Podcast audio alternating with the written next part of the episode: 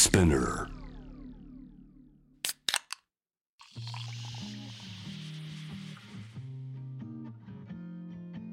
です。フェイバリットウィーケンド。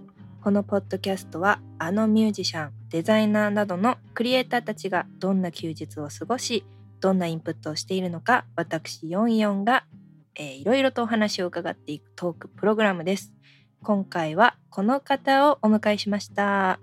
モデル、タレント、執筆など様々な分野で幅広く活躍されている村田凛子さんです。よろしくお願いします。はい、よろしくお願いいたします。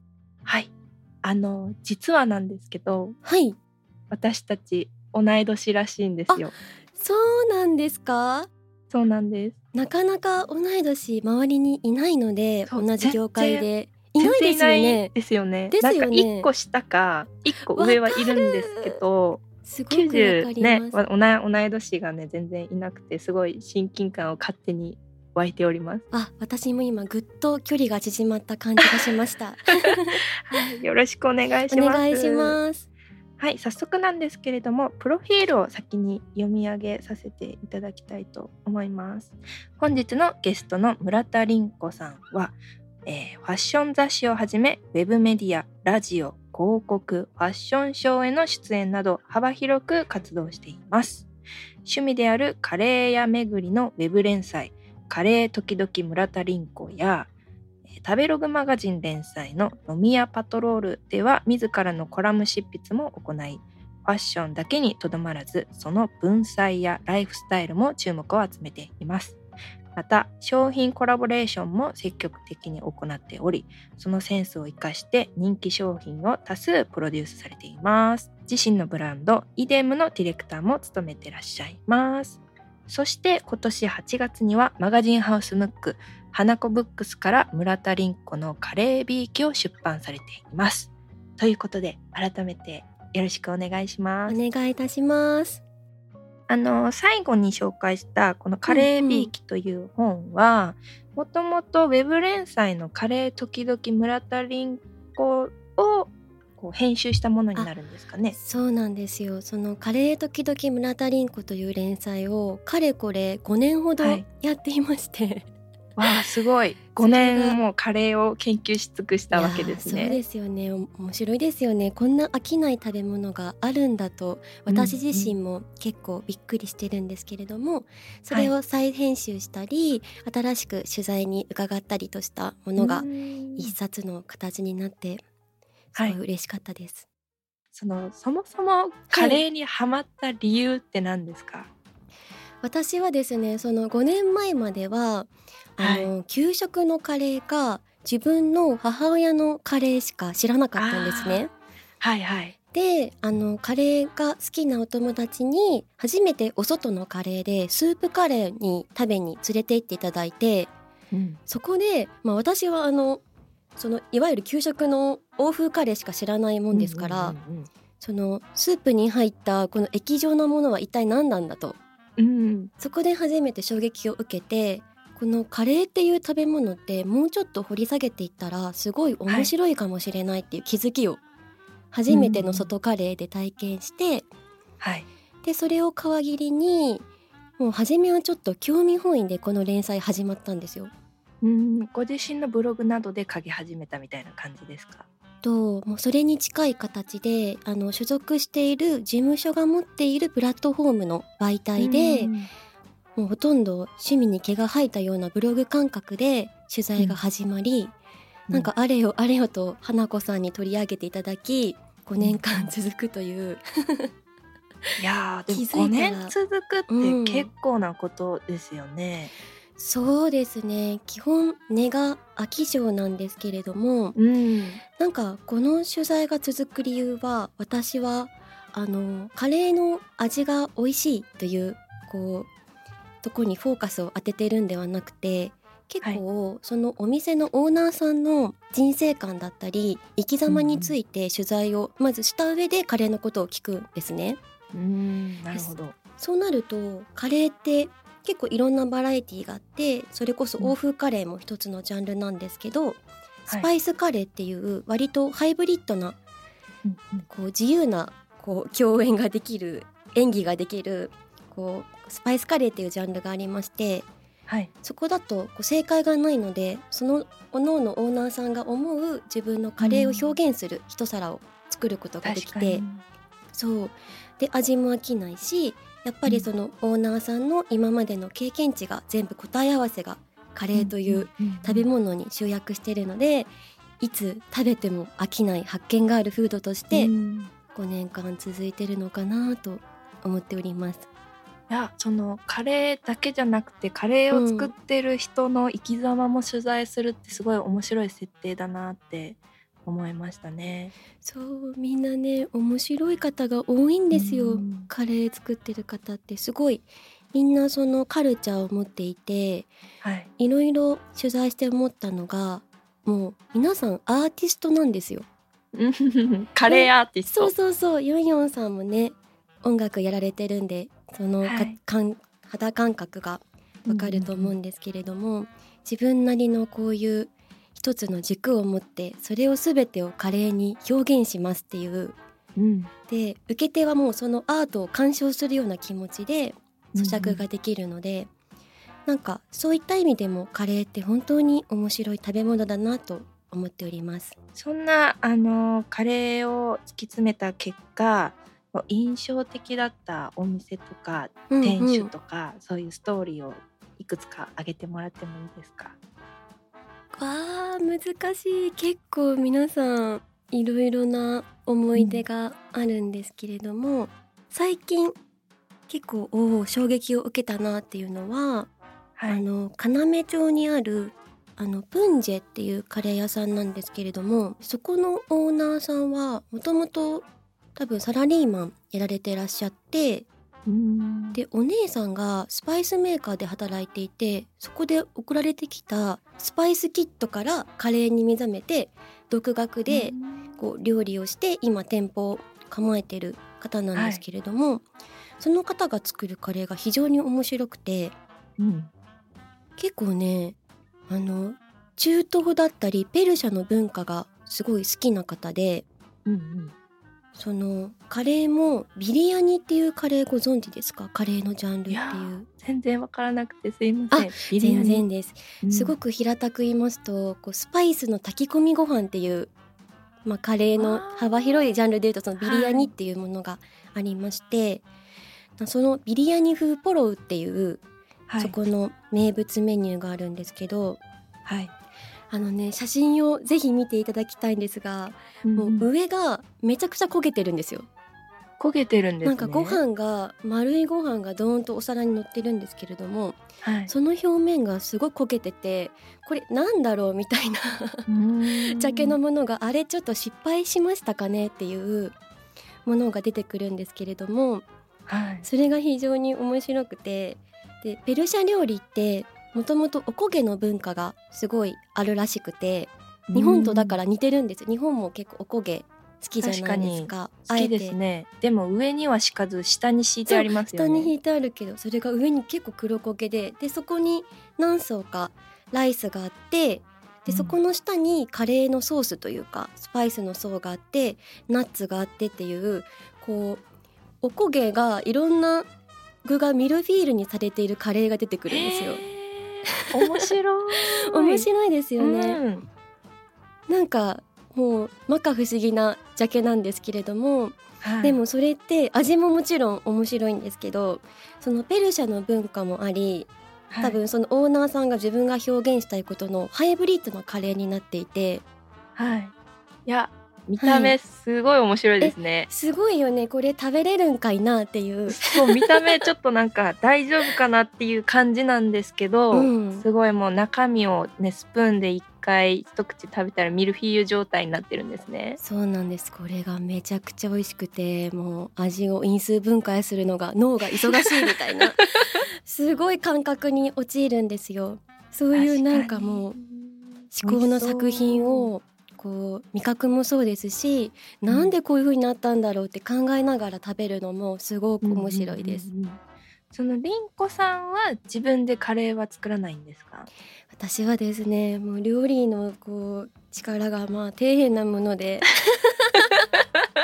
もうででも食べるのが好きだからなるだけ美味しいもの食べたいから外食が多いんですけれども、はい。カレーに関しては、まあ、ちょっとねやっぱコロナ期もありましたから、うん。家でもスパイスカレー食べたいなと思って一応スパイスは一通りお家に揃っていてわあすごそうなんか。いやいやいや。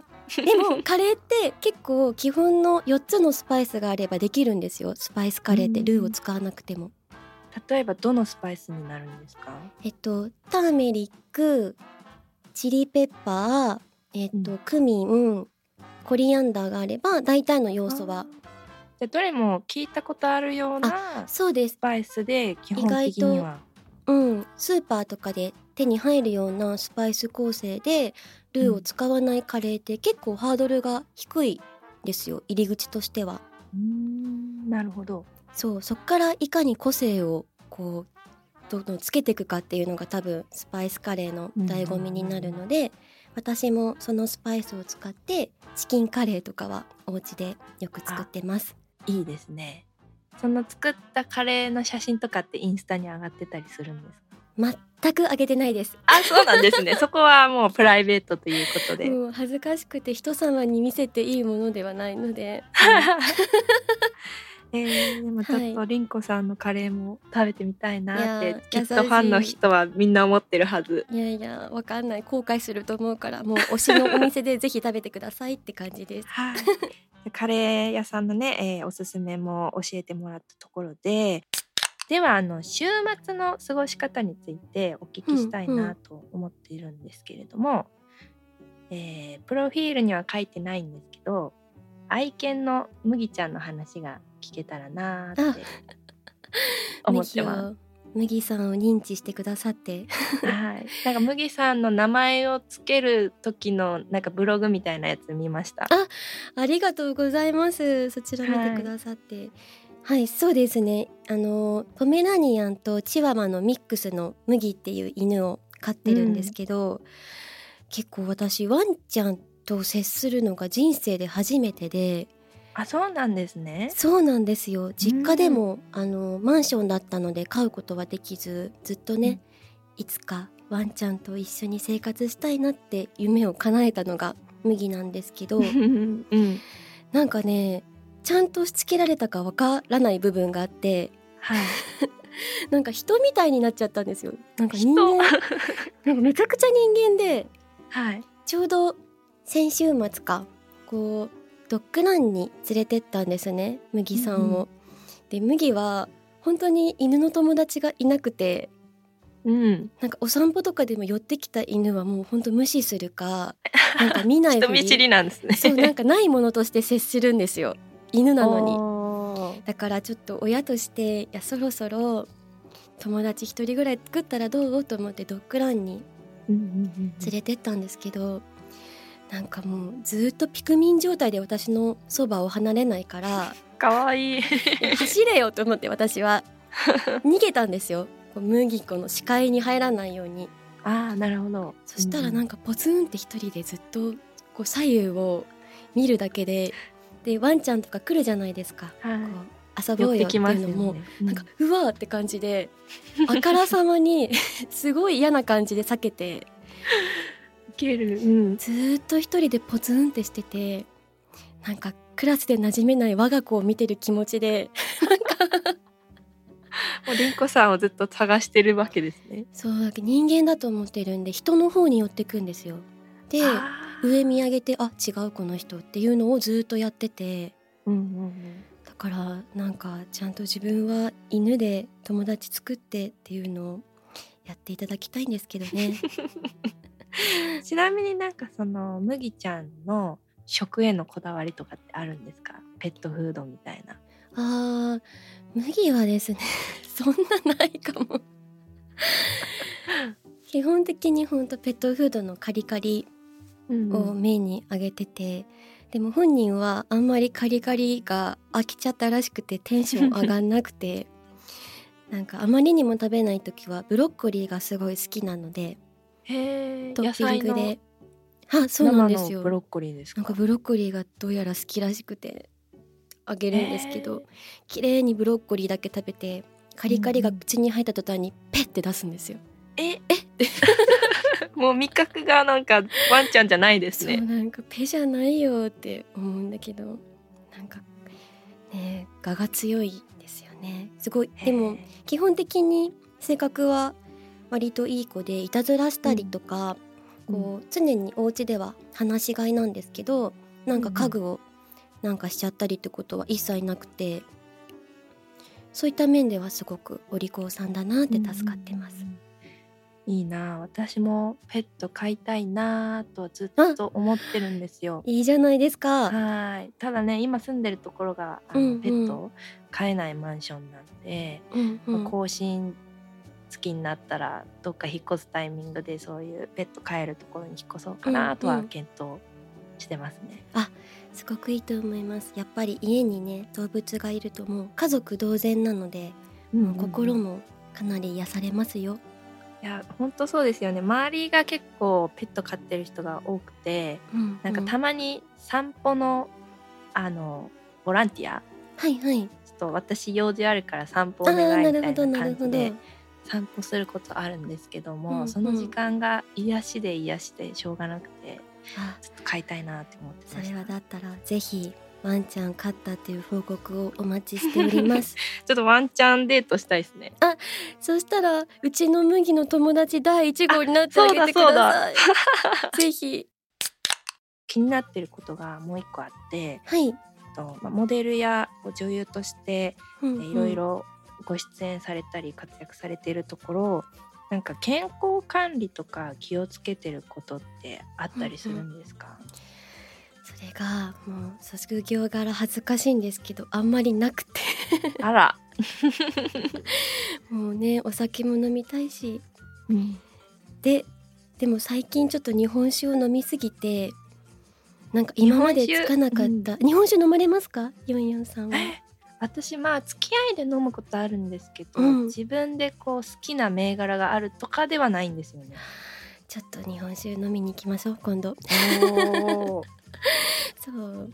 でお酒が好きなので結構飲むことが多いんですけれどもはい、なんかちょっと最近今までつかなかったお腹周りが怪しいぞとなってきたので ちょうどっごくわかりますね。あのわかりまあ同い年だから、はいはいはい。あのちょうどこの年くらいになってくると、うんうんうん。今まで気にしてないところが気になりだし始めるというか収集つかなくなってきましたよね。いやそれ本当の話なんだなってもう身をもって今はい。体験、体感していて。はい、なのでいよいよやばいなと思ってちょうどそれこそ先週ジムに入会しました。あー。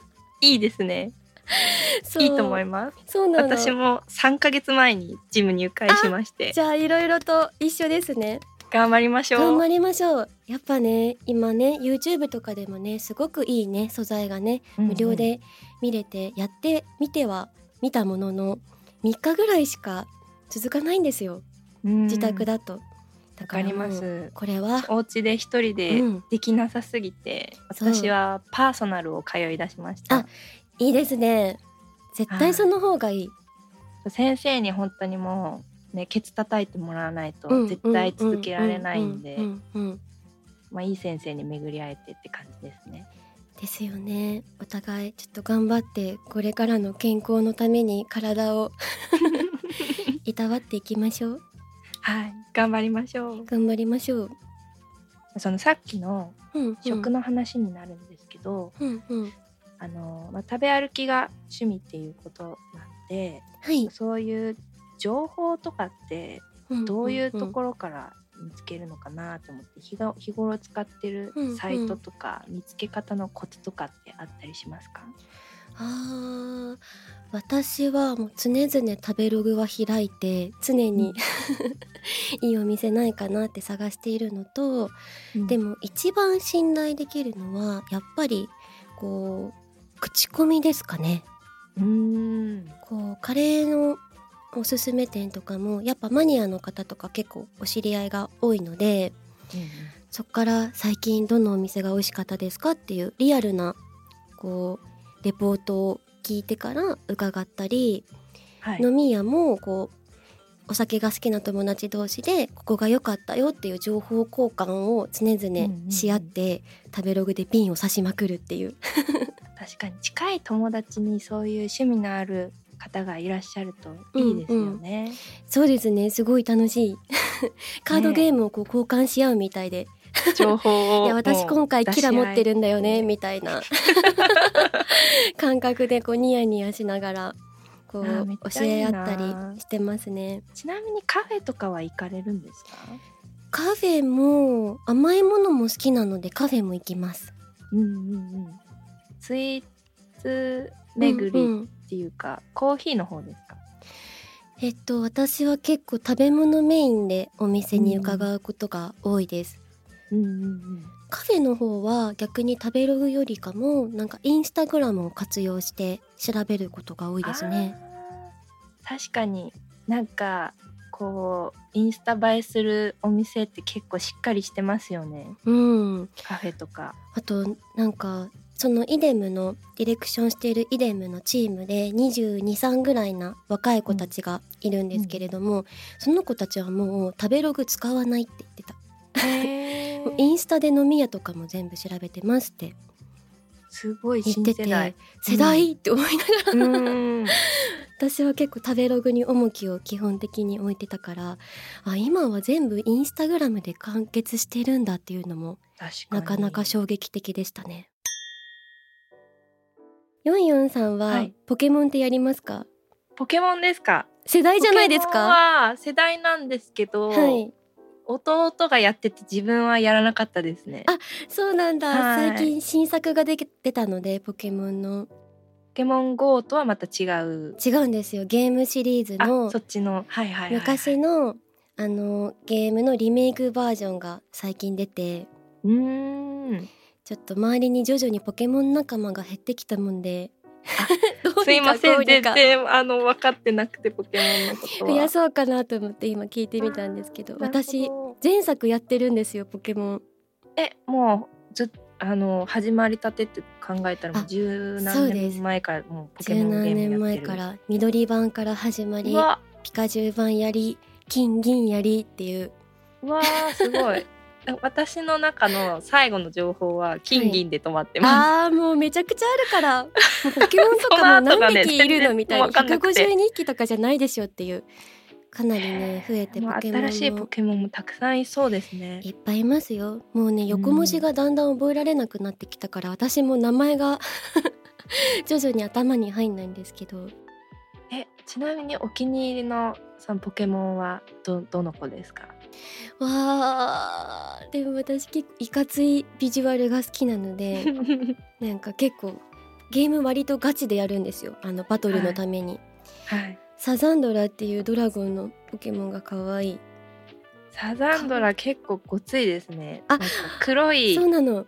羽のうん。あれですよね。そうです。あご存知なんですね。サザンドラ。なんかうん聞いたことある。サザンドラ可愛い。なんか私ポケモンはやらないんですけど、はい。なんか YouTube ではいはい。ポケモンカードとかあと遊戯王カードとかをあの紹介するチャンネルがうんうんうんうん。あって、なんか開封動画カードゲームの開封動画が YouTube で流行ってて、うんうん。それを見るんですよ。ゲームはやらないんですけど、はいはい。うんうんうんうん。開封動画でその解説してる人がめっちゃ面白くて、はいはい悔しがる感じとか、ううんわうんうんレアカード出なかったみたいな、うんうんそれを見るのがなんかすごく楽しくて それであのサザンドラ見たことある気がします。すごいしかも今、はい遊戯王カードっていうめちゃくちゃ懐かしいワードです 一応世代ですよよ世ね。代わ私デッキ持ってましたよ遊戯王カーですかド。やってたあバトルしてたそうなんですね。でもそういうキャラクターゲームが元から好きなんですね。そうですねなんかモチーフものが多分キャラクターっていうものが好きで、うんうんうんうん割と幼少期からそういったものに励んでおりますなるほど。あありがとうございます。いえいえはい。ということでですね、え今回はモデル、タレント、執筆などさまざまな分野で幅広く活躍されている村田凛子さんをお迎えしました。今日は本当にありがとうございましたあ。りがとうございましたすごく楽しかったです。ねなんかやっぱ世代が近いからすごいちょっとぜひ今度お茶しましょう。しましょう はい、よろしくお願いしおます。願いしますはい、えー、44がお送りしています。フェイバリットウィーケン今回お迎えした村田凛子さんの活動内容や新しい情報は村田凛子さんのインスタグラム、ツイッター等でチェックしてみてください。また村田凛子さんがおすすめしてくれた内容はバドウィーケンダーニュースとしてツイッターのバドワイザー公式アカウントバドワイザージャパンでも順次載せていくのでぜひチェックをお願いします。ということで44でした。バイバーイ。